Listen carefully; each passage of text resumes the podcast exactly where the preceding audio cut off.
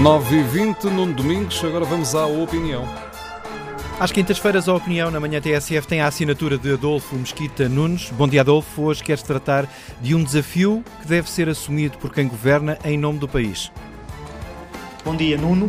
Portugal conseguiu, há uns anos, a proeza de ser considerado o melhor destino turístico da Europa e depois do mundo e repetiu várias vezes esses títulos. Isso foi o resultado de uma aposta correta bem planeada, estratégica e que assentava especialmente na competitividade do setor privado. Ora, está na hora, num tempo de crise económica que é motivada pela suspensão da economia, uma crise que é de oferta e não de procura, uma crise que deixa as nossas empresas descapitalizadas, de transformar Portugal num dos melhores destinos de investimento privado do mundo. Porquê? Porque temos de fazer tudo para facilitar uma reativação vigorosa da economia, impedindo que este tempo de suspensão destrua o tecido empresarial saudável e preservando para que ele possa retomar assim que a normalização económica se verificar.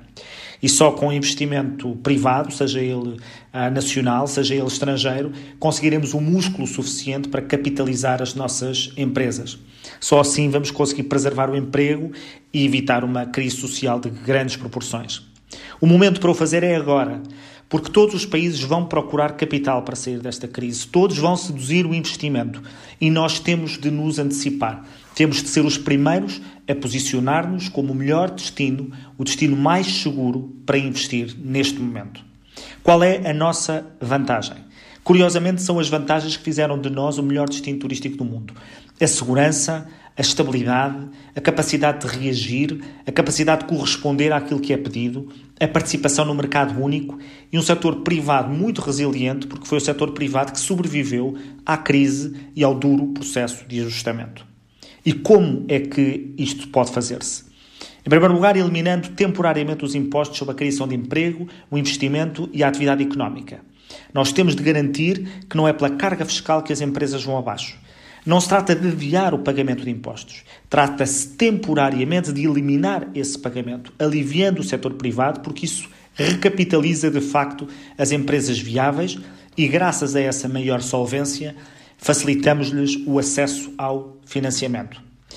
Temos que dar também uma atenção especial às startups e às pequenas empresas, que são as empresas do futuro, e que podem desaparecer porque elas têm muitas dificuldades em aceder aos mecanismos de apoio direcionados às empresas tradicionais, porque elas, tradicionalmente, passa a repetição, não têm sequer como se endividar.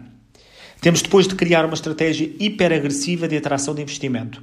Impostos baixos, regulação limitada, simplificação administrativa máxima e incentivos adequados em quem quiser correr riscos e colaborar na recuperação de empresas portuguesas.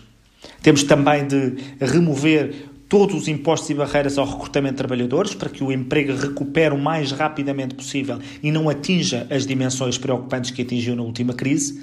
E temos de estender o conceito, que aliás foi criado por este governo, de zonas livres tecnológicas, estendendo a todo o país e a muitas mais áreas da economia para darmos espaço às empresas para se redirecionarem, para poderem adaptar-se às novas tendências de consumo uh, do pós-crise.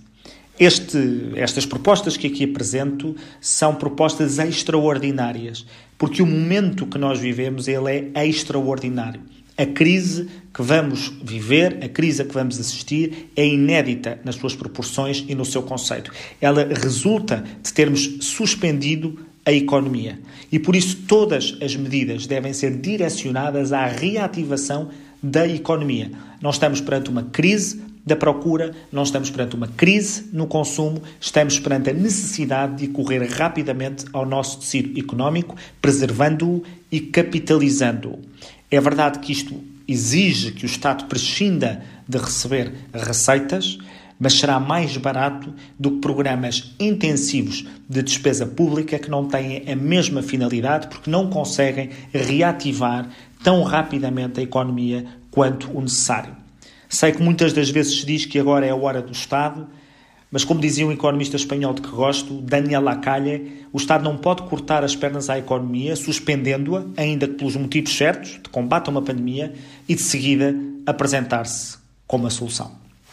Adolfo Mesquita Nunes, a opinião na manhã TSF, às quintas-feiras. A opinião amanhã com Paulo Baldaia.